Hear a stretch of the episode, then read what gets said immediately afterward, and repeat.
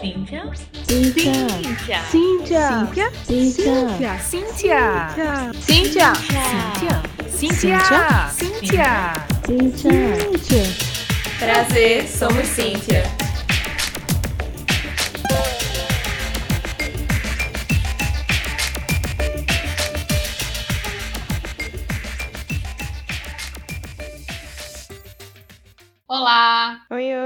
Aqui é Erika E aqui é a Lê. e esse é o podcast Somos Cíntia, o podcast do Grupo Cíntia, que é o grupo de mulheres do Centro de Informática da UFPE, um grupo que surgiu para trazer acolhimento, trazer apoio, trazer força para as mulheres do Centro de Informática e para outras mulheres que também não estão necessariamente fazendo graduação, mas que podem se juntar a nós. E aí você acha a gente pelas nossas redes sociais, se quiser conversar, se quiser interagir, se quiser entrar no grupo. E aí você acha a gente no arroba Grupo Cíntia, tanto no Twitter quanto no Instagram. E o nosso podcast Somos Cíntia, ele é quinzenal, sai às quintas-feiras, de 18 horas, nas principais plataformas de streaming, seja Spotify, Deezer, Apple Podcast, esses principais agregadores, a gente tá em todos. Aqui a gente conversa com mulheres incríveis que estão relacionadas à tecnologia, sejam elas do mercado de trabalho, sejam elas da academia. A gente tá aqui para dar espaço, dar voz a essas mulheres, mostrar que cada uma tem uma vivência riquíssima,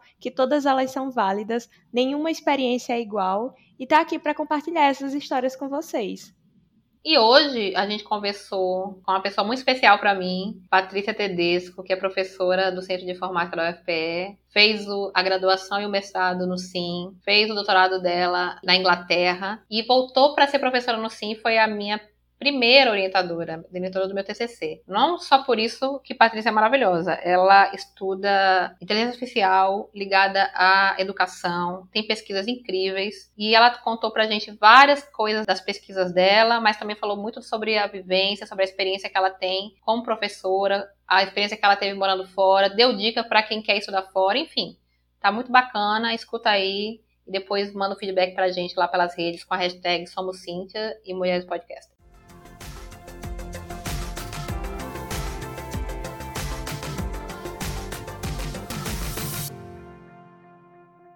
Gente, hoje a gente tá com uma convidada, assim, pra mim, muito especial. A gente vai perguntar quem ela é. Eu poderia falar várias coisas sobre quem ela é, mas a gente sempre deixa a pessoa se apresentar, né? Então, Patrícia Tedesco, quem é você na fila do pão? Então, primeiro, garotas, muito obrigada pelo convite. Né? Eu fico muito feliz de estar aqui. É, eu e Erika nos conhecemos de outros carnavais, digamos assim, então tem uma história longa aí que a gente pode contar. É, eu sou Patrícia, né? Sou professora lá do Centro de Informática, já tem um tempinho. Né? Eu sou cria da casa, então eu estudei lá e depois é, fiz mestrado lá também. Fui para Inglaterra e voltei, rodei, rodei, rodei, mas dei uma de filha pródiga mesmo, né? Então voltei voltei pro sim. E tô lá já há bastante tempo trabalhando na área de inteligência artificial, inteligência artificial aplicada à educação, né? E mais umas coisinhas aí no entorno. Eu diria que quem tá lá pelo sim, né, já deve ter me visto bastante. Eu sou uma pessoa que gosto bastante de participar das atividades de tudo lá, né? Quem não me conhece me acha meio sisuda, mas isso é tudo propaganda enganosa, tá? Eu gosto muito de dar risada e de brincar, me divirto em sala de aula, então assim, eu acho que eu tô no lugar certo. Gosto muito do ambiente da gente e tenho outros interesses, que aí depois eu posso contar se vocês quiserem, tá bom? Muito massa. É, a gente também sempre começa perguntando como é que surgiu o seu interesse por computação? O que é que fez você escolher cursar computação no SIM?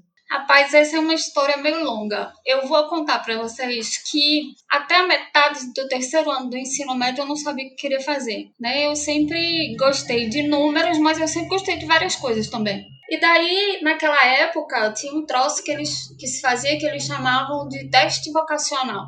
Aí eu fui fazer um teste vocacional. E aí, o resultado do meu teste vocacional falava assim, que eu era uma pessoa que ia me dar bem fazendo letras, fazendo computação ou fazendo medicina. Super útil, né?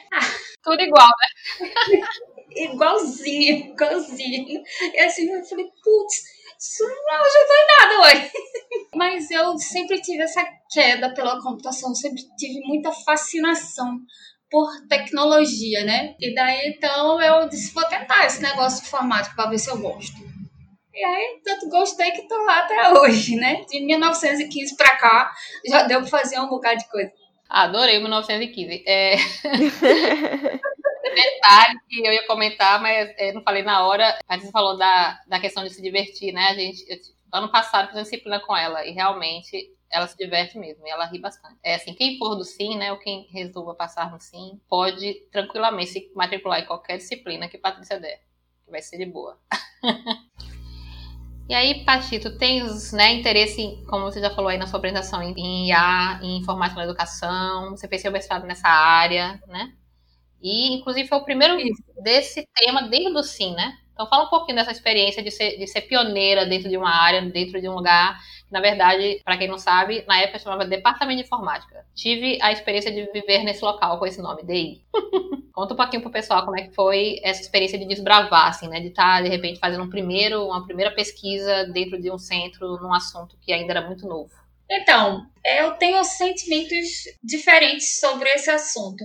O negócio é o seguinte, eu sempre estava muito invocada com o fato de a gente ter que aprender os sistemas, né? Então, por que que os sistemas, na verdade, eles não podiam aprender com a gente? Aí eu comecei a trabalhar essa ideia na cabeça, né? Enquanto meus colegas estavam cuidando de algoritmos e de outras coisas, e aí eu fiquei elaborando que aplicações seriam interessantes para eu mostrar que a gente podia construir sistemas que fossem mais sabidos e facilitassem a vida do usuário. E aí, talvez naquela época ainda não soubesse, mas a professora em mim pensou, vamos fazer um negócio de IA aplicado à educação. E aí eu comecei a estudar o negócio e planejar, né, implementar e cada vez eu fui me encantando mais pela coisa. Então eu estava apaixonada pelo que eu fazia, mas por outro lado, de certa maneira, você ser pioneiro, assim, às vezes pode ser também um pouquinho solitário, mas faz parte do processo. Para quem quer né, enveredar por uma área assim, por caminhos nunca antes percorridos, né? Então pensa que vai ter hora que vai ser um pouco solitário, mas quando a gente chega lá, assim, é muito, muito recompensador. Aí na esteira desse trabalho, né, que como a Erika comentou, foi feito ainda no DI, a gente teve vários outros, né? Então isso mostrou que estava se abrindo aí né, uma linha de pesquisa que começou com um trabalhinho lá que nasceu da minha inquietação. Como é que a gente podia cuidar melhor do usuário, sabe? Massa. Então, depois do mestrado, você foi fazer o doutorado na University of Leeds, na Inglaterra. Como que foi essa experiência, Patrícia?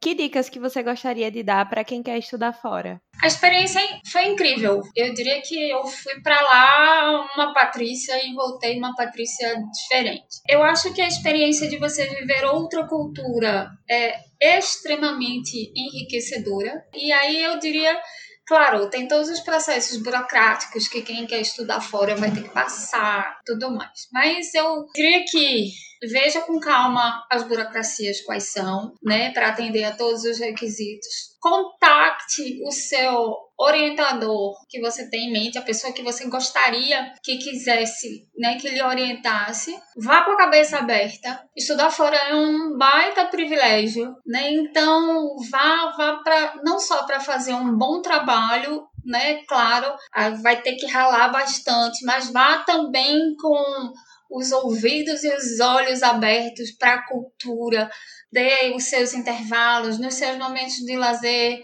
vá viajar, volte e procure se cercar também, eu acho que, do maior número de amigos e colegas de outras nacionalidades, sabe? Uma coisa que eu vi muito em Leeds naquela época é que a gente tinha uma comunidade de brasileiros que era super legal, super simpática, mas ela era uma comunidade meio fechada, então os brasileiros eles tendiam a ficar com os brasileiros e eu achei aquilo muito ruim, né? Eu tava pensando isso, poxa, se a gente fica só com a gente mesmo, é a mesma, mesma coisa que eu atravessar o Oceano Atlântico, né? Eu tenho lá um monte de queijo maravilhoso, por exemplo, e eu continuo só querendo comer queijo coalho, né? Se fosse para isso, eu ficava em casa. Aí vale a mesma coisa tá? Eu adorei esse exemplo do queijo, porque eu sou bem conservadora nas comidas, é, assim, se conservadora é a palavra, mas eu tenho dificuldade às vezes. Foi uma coisa que eu fui aprendendo, né? Aham. Eu ficava muito naquela. Se eu constar de um prato, de alguma coisa no lugar, eu só peço aquilo. Hum, Eu continuo assim até hoje. Né? Aquela coisa, você pede um negócio diferente, não gosta e fala, meu Deus, gastei um dinheiro desnecessário aqui, tipo. Aí tem essa preguiça, meio barra medo de se arriscar. Mas esse exemplo é muito bom, porque eu acho que é muito isso mesmo, né? Adoro queijo, de vários outros queijos, enfim. e é isso, você tem uma comodidade, né, eu acho, e um aquele conforto de estar com gente parecida com você, né? Mas de fato, quando você se abre para conhecer pessoas diferentes, você aprende muita coisa. É, exato. E assim, eu tive uma sorte, o laboratório onde eu trabalhei, ele tinha muitos estudantes de várias culturas. Né? Então, conversando com um, com o outro, você vai aprendendo um monte de coisa, sabe? De como as coisas funcionam. Só para vocês terem uma ideia, tinha lá um árabe que dividia o office comigo, né? Nós éramos oito numa sala. E aí ele, um dia, e ele era super gente boa, mas desses árabes, assim, bem hardcore. Um dia, estávamos só nós dois, ele virou para mim e falou assim, Patrícia, posso fazer uma pergunta? Eu falei, pode. Como é que seu pai deixou você vir pra cá? Aí eu, hã? Como assim? Quando foi mais pra frente, eu tive que explicar para ele o que era um namorado. Então, assim, diferenças culturais incríveis. Faz parte da experiência também. A pessoa realmente muda, né, depois disso. Muda, muda sim. Você vê o mundo com outros olhos. Agora, uma coisa que eu queria colocar é assim: às vezes a gente bota um pouco de uma lente cor-de-rosa, né? E especialmente nesse momento que a gente tá vivendo. Então, pensa que tudo lá fora é maravilhoso, né? Todos os lugares têm suas coisas boas e coisas ruins. Né, ser estrangeiro é sempre complicado, tá? Então se prepara, vai ter o dia que vai dar saudade, né? Vai ter o dia que você olha assim e fala, nossa, eu não tô entendendo nada do que tá se passando à minha volta, eu tô tão cansada. E eu digo para vocês que eu acho que eu passei os primeiros três meses com dor de cabeça diária, assim, de, de tanto que eu me esforçava para entender a língua, né? Depois passou, ficou tranquilo, mas tem essas dificuldades do dia a dia, né? Que você tem que botar na conta também. Agora, outra coisa que tinha muito legal nesse laboratório é que ele tinha pessoas de várias áreas, né? Então, a gente estava falando de para educação, tinha psicólogo, tinha gente da educação, tinha gente da computação. Então era sempre muito rico você discutir as coisas, sabe? Isso eu acho que vale para todo mundo, né, que tá querendo fazer pesquisa assim, discuta a sua pesquisa, troca ideia, fala pro outro o que é que você tá pensando, que sempre assim, muitos olhares podem te ajudar. E aí, depois de morar na Inglaterra, né, um lugar chique, maravilhoso, frio, ela disse: "O quê? Eu vou voltar para o sim, né?" Eu sim, Recife, calor, maravilha, delícia. Mas enfim, você voltou para o Sim, tá atuando há 18 anos, né, como professora. Isso. E aí eu vou contar aqui rapidinho um detalhe, né, que me deixa muito feliz. É, Pati voltou lá, chegando no Sim, professora nova, e eu terminando a graduação, querendo fazer meu TCC. Eu tinha tido uma bolsa de iniciação científica em IA com Flávia. Fui conversar com Flávia, né? Porque naturalmente, né? Você fez a bolsa de iniciação científica com a pessoa e você tende a querer dizer, vou fazer o TCC com você, né? Mas aí eu super já interessada em coisas que tinham a ver com coisas que eu estava estudando e eu não sabia. Quando eu falei com, com Flávia, ela disse, ah, melhor você fazer isso com Patrícia. Eu, quem é Patrícia, né? Patrícia tinha acabado de voltar, não sabia nem direito que era Patrícia. Fui lá bater na porta de Patrícia. E aí sou o quê? A primeira orientanda de Patrícia. Olha que coisa linda. Ah, tá lá, vocês olharem, meu nome tá lá no currículo dela. e aí foi muito massa fazer esse TCC e por pouco não fiz o mestrado com ela, né? Aí dei aquela fugida porque eu disse também inspirada, né? Ela foi para Inglaterra, eu disse não consigo ir para Inglaterra ainda, vou pro Rio, que é onde eu consigo chegar agora. Aí fui embora fazer mestrado no Rio, mas foi uma experiência ótima. É, eu acho que essas experiências TCC sempre são todas essas, TCC, mestrado, doutorado, sempre tem, eles têm inerente a sua dificuldade, mas a pessoa que orienta você, ela pode tornar tudo mais leve. Patrícia com certeza tornou tudo, tudo que ela podia fazer para deixar a coisa leve, ela fez. Tenho que dizer aqui. E desde então, conheço várias pessoas que já foram orientadas de Patrícia e só escuto elogio, né? É isso. Mas aí, o que, que, eu ia perguntar? Não era isso, fora ficar rasgando cedo aqui. É o que eu ia perguntar, Patrícia, era o seguinte. Você é uma docente mulher, né? Lá no Sim, hoje a gente tem, se não mudou, mais ou menos o quê? 14 professoras e aí talvez dentre essas 14 tem algumas aposentadas, entre, sei lá, 90 professores, né? Isso. O que, que você encara assim? O que, que você percebe que foi desafio específico por você ser uma docente mulher? E o que, que você gostaria que fosse diferente hoje no Sim? Aí essa pergunta pode ser mais ampla, não necessariamente é, relacionada a essa questão de dessa possível minoria numérica que acontece dentro do Centro de Informática. Essa sua pergunta, ela envolve várias variáveis. Eu acho que ao longo desses anos no Sim, eu nunca senti por parte dos meus colegas homens, assim, discriminação pelo fato único exclusivo de eu ser mulher, né?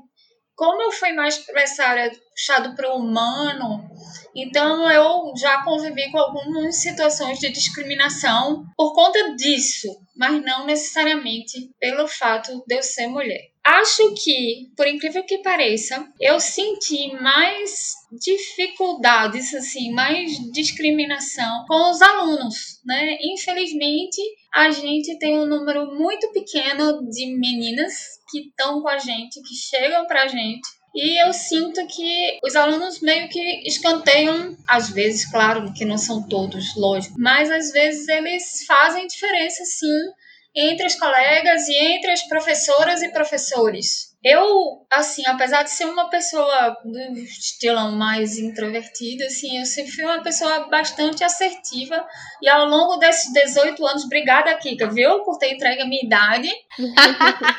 a minha também, né?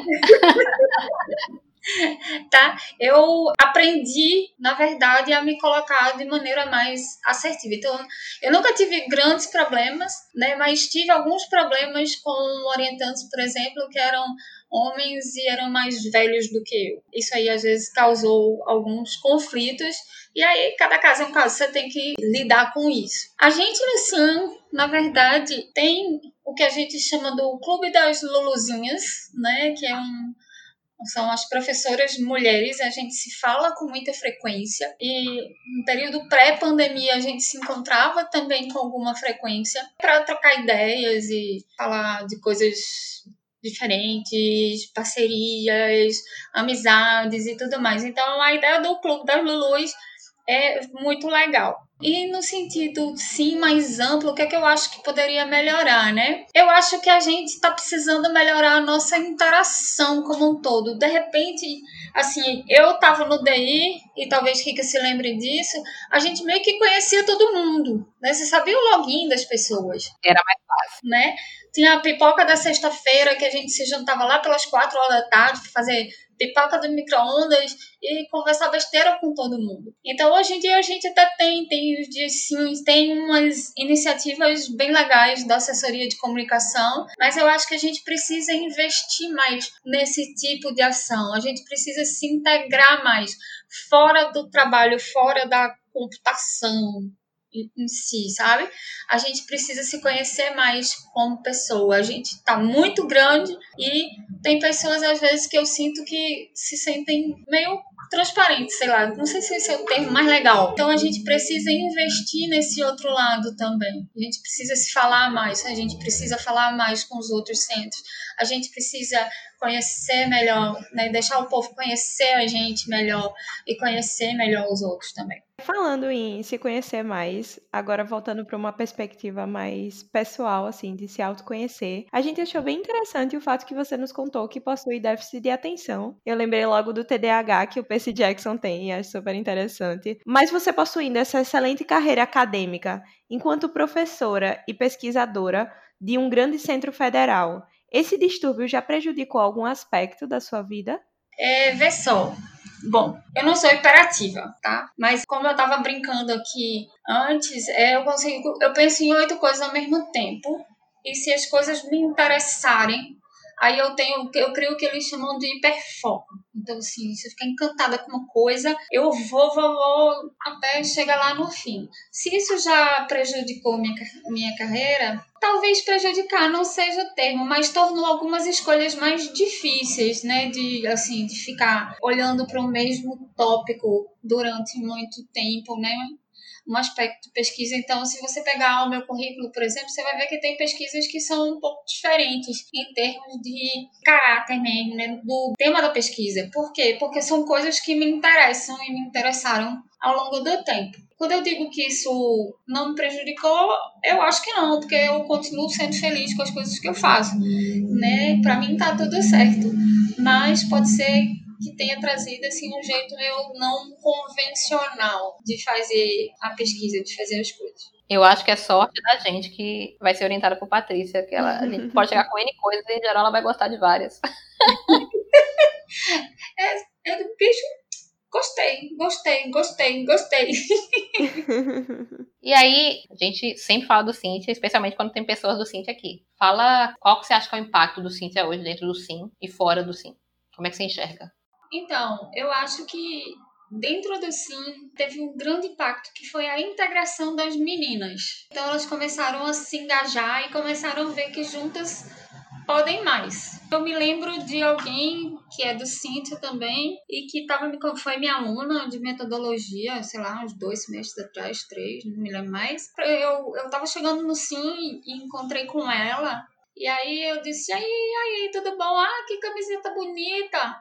Aí ela fez, ah, Patrícia, é porque eu tô indo na escola lá, não sei qual, falar sobre computação. Aí, pronto, veio, poxa, que massa, tá, tá, tá, depois tu me conta. Aí Uns dias depois ela voltou né, e disse que teve uma, um feedback que foi assim, uma garota, depois que ela acabou a conversa dela, né, chegou para ela e falou assim, olha, eu gostei muito, porque você é igual a mim. Então eu descobri que eu posso fazer o que eu quiser a partir da sua fala hoje. Então eu acho que esse talvez, você perguntou do impacto fora do sim, esse é um exemplo do impacto que as ações do Cíntia tiveram. Né? E eu espero que continuem a ter durante muito tempo. E uma coisa que eu acho que tem a ver também com algumas coisas que você falou antes, e também tem a ver com Cíntia, né? porque a experiência dentro da universidade, sejamos nós professoras ou é, estudantes, enfim, de graduação, de mestrado, doutorado, ela exige muito da gente em relação à pesquisa, né, a estudo. E as cobranças, no final das contas, são feitas em cima basicamente disso, né, em cima do seu lápis, em cima da sua produção de é. artigo. E aí a gente conversa bastante sobre isso também dentro do Cíntia. Como é que a gente consegue se integrar com outras coisas, por exemplo, com o Cíntia, por exemplo, com o PET ou com outras iniciativas que não sejam de fato ligadas 100% à sua pesquisa, né? Porque às vezes você se integra com outra coisa, mas que também é sua pesquisa. Você acha que, é, assim, essa maneira como hoje as universidades trabalham, né? Isso não é uma coisa exclusiva do SIM, obviamente. Isso é uma coisa, pelo menos, das nossas universidades. Como é que a gente faz para a gente se integrar com tantas coisas que também são importantes para nossa formação, além de estudar e pesquisar? O que, que você acha que tinha que mudar? Se você acha que é possível, mas caso não, o que, que você acha que tinha que mudar para a gente poder integrar mais no além do estudar e pesquisar? É, então, eu acho que essa é, busca incessante por números, são números de artigos que você publica por ano, eu acho isso uma coisa insana. Então, eu acho que sim, a gente tem que produzir, mas acho também que a gente tem que parar um pouco, talvez, de encarar a produção de artigo como fim do seu processo de pesquisa e encará-lo como uma espécie de efeito colateral. Então, uma pesquisa bem feita, ela vai gerar artigos, tá? Acho que você consegue fazer pesquisa bem feita quando você consegue também perceber outras motivações. Deixa eu explicar melhor o que eu estou querendo dizer. Eu estava falando essa semana sobre como encontrar uma pergunta de pesquisa, tá? E aí você pode ter dois tipos de motivação. Você pode ter uma motivação que é meramente acadêmica, então eu vou estudar uma determinada área, ou você pode também trazer coisas da sua experiência, porque você circula em outras áreas. Então, se eu circulo na música, eu circulo na saúde, eu consigo ver jeitos e achar problemas que são relevantes para a computação que juntem essas áreas. Então, o que eu diria, tentando resumir um pouco essa história, é que sim, tem que trabalhar, lógico, Sim, tem que pesquisar, lógico. Sim, é publicar, é joia, mas não façam disso um fim em si só. Explorem outras realidades, explorem outras possibilidades. Então, eu, por exemplo, há muitos anos que eu resolvi, assim, que eu não ia encontrar essa insanidade da busca né, incessante pelos números, ia fazer meu trabalho e tal, mas ia abrir espaço na minha vida para outras coisas. Né? Então eu gosto de tocar piano, eu gosto de cantar, eu faço essas coisas no meu dia a dia. Na minha vida paralela, eu sou tradutora, né? Lembra da história lá do teste vocacional? Pois é, eu rodei, rodei e acabei achando, me achando aí um pouco nessa área das línguas. Então, explorem outras realidades. Não tenham medo de fazer isso, tá? Esse seria o meu conselho. Ah, tem uma outra coisa que eu queria falar também, que assim, estava falando lá da avaliação do baseado em artigos. Eu acho assim, a gente na computação faz pesquisa tecnológica, né? Então a gente tinha que ter uma ênfase também na avaliação dos produtos que a gente gera para a sociedade, né? O nosso business é gerar coisas, colocar lá para as pessoas usarem, ver o que, que deu certo, o que, que não deu, melhorar e partir para novas ideias. Então eu acho que esse processo tinha que ser melhor avaliado também. É, só voltando à questão que você comentou sobre gostar de cantar, gostar de tocar piano. Você avalia que isso também é que eu acho que hoje a gente tem uma cultura assim de estar sendo produtivo o tempo todo, e principalmente quando a gente está na academia, a gente acha que tem que estar tá lendo artigo e publicando o tempo todo e fica nessa neura de sempre estar tá competindo com os demais. Você também avalia então que essa questão de fazer outras atividades não só lhe dá ideias para o que você pode pesquisar de mais interessante, como também ajuda uma questão de autocuidado, não é isso? Com certeza, com certeza. Então, assim, tem espaço para as coisas. A gente precisa, talvez, dar prioridades, né, para aquilo que a gente acha que é mais importante. Então, tem, assim, eu gosto de dar uma volta na praia de manhã cedinho, por exemplo. Gosto de fazer outras coisas, porque quando eu chego para trabalhar, eu tô com outra energia, parece que minha mente está mais calma, as coisas fluem melhor. Então, tudo isso que parece uma perda de tempo não é. Na verdade, vai te ajudar e vai te assim ajudar você a ser mais feliz como pessoa, né? Não adianta a gente ficar doido lá naquela competição, não vou publicar 35 artigos nesse ano, tá, tá, tá. A vida passa, bicho. E aí, quando chegar lá, que a gente tiver todo mundo velhinho, eu, assim, vou gostar muito, vou ficar muito feliz de ter muitas histórias para contar muito mais do que eu ficaria com o número de artigos X que eu publiquei, com o número de diplomas que estão pendurados na minha parede. Nem então, meus diplomas estão guardados. Mas a ideia é essa, entendeu? Uhum, muito massa. Para encerrar, Patrícia, qual seria a mensagem final que você gostaria de deixar aqui para quem está ouvindo a gente? A gente tem um público bem diverso. Tem meninas que já estão na computação, tem meninas que têm interesse em ingressar nessa área de tecnologia, tem mulheres formadas, mulheres que nos escutam que querem mudar de carreira, ou gente que só está curioso assim, curioso sobre a área. Que mensagem você gostaria de deixar? Boa pergunta. Eu queria dizer a todas as meninas em seus vários estágios de vida aí que explorem aqui as suas habilidades e aquilo de que vocês gostam. Tá interessada na tecnologia? Vem ver tem tanta coisa legal acontecendo. Ah, quero mudar de carreira? Se organiza e vai. Eu acho que, no fim das contas, o que importa é a gente saber que o lugar da gente é onde a gente quiser estar. Não deixar ninguém se meter no meio dessa decisão. Essa decisão é de cada uma de nós. Tá? E tenho certeza absoluta que, assim, não só você vai ser uma pessoa mais feliz, né? Se você tá onde você quiser estar tá, e você pode estar onde você quiser estar. Tá como você vai também trabalhar muito melhor e melhorar em outras áreas da vida. Né? Então, minha mensagem é: vão lá, o lugar de cada uma de nós é onde a gente quiser. Arrasou. E aí, para encerrar essa conversa maravilhosa com Patrícia, a gente tem o nosso quadro Indicações Empoderadas, que é onde a gente pede para a convidada, e eu e Érica também, damos algumas sugestões do que a gente gostaria que vocês ouvissem, lessem. Pode ser canal no YouTube, pode ser livro, pode ser filme. Enfim, o que a gente quiser aqui indicar de conteúdo legal, não necessariamente envolvendo as questões de tecnologia ou feminismo, mas uma recomendação de amiga. Como sempre, vamos começar com a nossa convidada. E aí, Patrícia, o que você tem para indicar para gente? Então, obrigada, né, Ale? A conversa tá muito boa mesmo. Maravilhosa. Tô é com pena que tá chegando no fim. eu é, queria trazer duas sugestões Né? Uma delas eu acredito que seja conhecida de nós todas, mas vale sempre a pena rever, que é o Estrelas Além do Tempo. Então, empoderamento total naquele filme, né? Mulheres negras nos anos 60 sofrendo toda sorte de preconceito e vão lá e fazem a coisa dar certo. É aquele negócio, né? Você pode fazer aquilo que você quiser. Tem uma cena que eu acho assim incrível, que é uma delas, ela vai à corte para ter o direito de estudar engenharia numa turma de homens.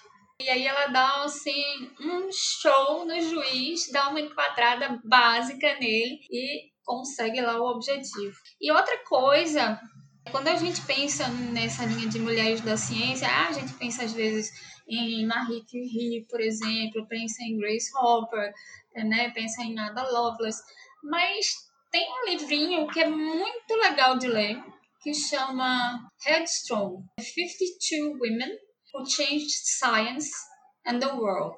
E esse livro ele é escrito, foi escrito por uma jornalista chamada Rachel Swaby. E no prefácio ela diz que a meta dela não é trazer uma linguagem acadêmica nem nada, não. A meta dela é contar as histórias de 52 mulheres que fizeram diferença na ciência, e aí ela passeia por vários, da matemática para química, para é, medicina. E o projeto dela naquele livro, ela juntou essas 52 figuras porque ela queria que a leitora ou o leitor né, lesse uma história por semana. Então, no fim de um ano, você teria uma visão bem diferente do papel das, das mulheres na ciência. Vale a pena a leitura, com certeza.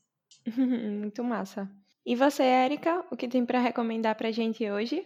Hoje eu vou recomendar uma cantora incrível que eu descobri, na verdade, ali no final de novembro.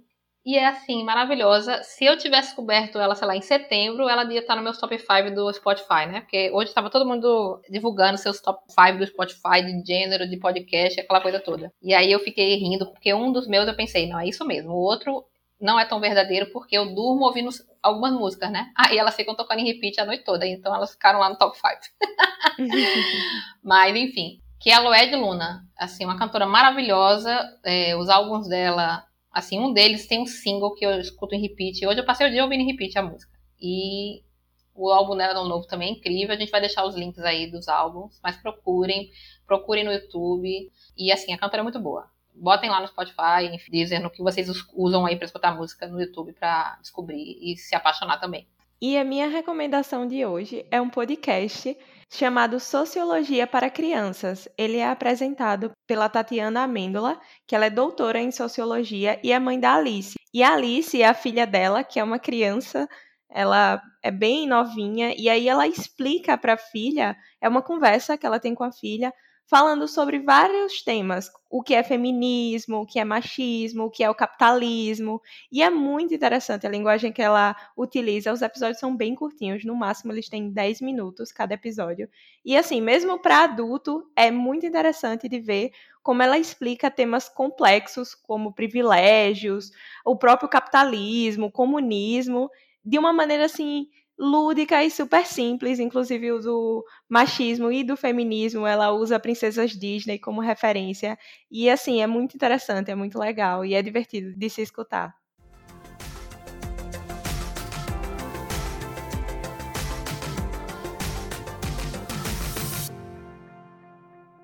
É isso, gente. Esperamos que vocês tenham gostado do episódio. Foi maravilhoso. Conta pra gente nas nossas redes sociais o que você achou desse episódio, quem você quer que a gente traga aqui para conversar conosco, quais pautas vocês querem escutar. Arroba Grupo Cíntia, tanto no Instagram quanto no Twitter. E lembrando que o nosso sorteio do curso da Udemy é até amanhã. Tem até amanhã para entrar no nosso Instagram, olhar lá o destaque que está com o sorteio, ver como é que faz para participar, para você ter a chance de talvez ser sorteado ali no dia 24, véspera de Natal. Será que seu Papai Noel vai dar um curso novo para você? Mas você só vai ganhar esse curso se você entrar lá no Instagram e participar do sorteio. Até amanhã, se você estiver escutando, assim que esse episódio saiu, na quinta-feira. Então, a data do sorteio é até dia 11 do 12. Boa, verdade, né? Você não sabe quando é que você tá ouvindo, você tá ouvindo lá em 2025, já passou. não tem mais nem o Demi. e não esquece de usar a hashtag Somos Cintia de Mulheres Podcasters para poder comentar, para poder compartilhar, para poder falar do sorteio, para poder mandar Feliz Natal pra gente, tudo mais. É isso aí, até o Natal. Cheiro. Tchau, tchau.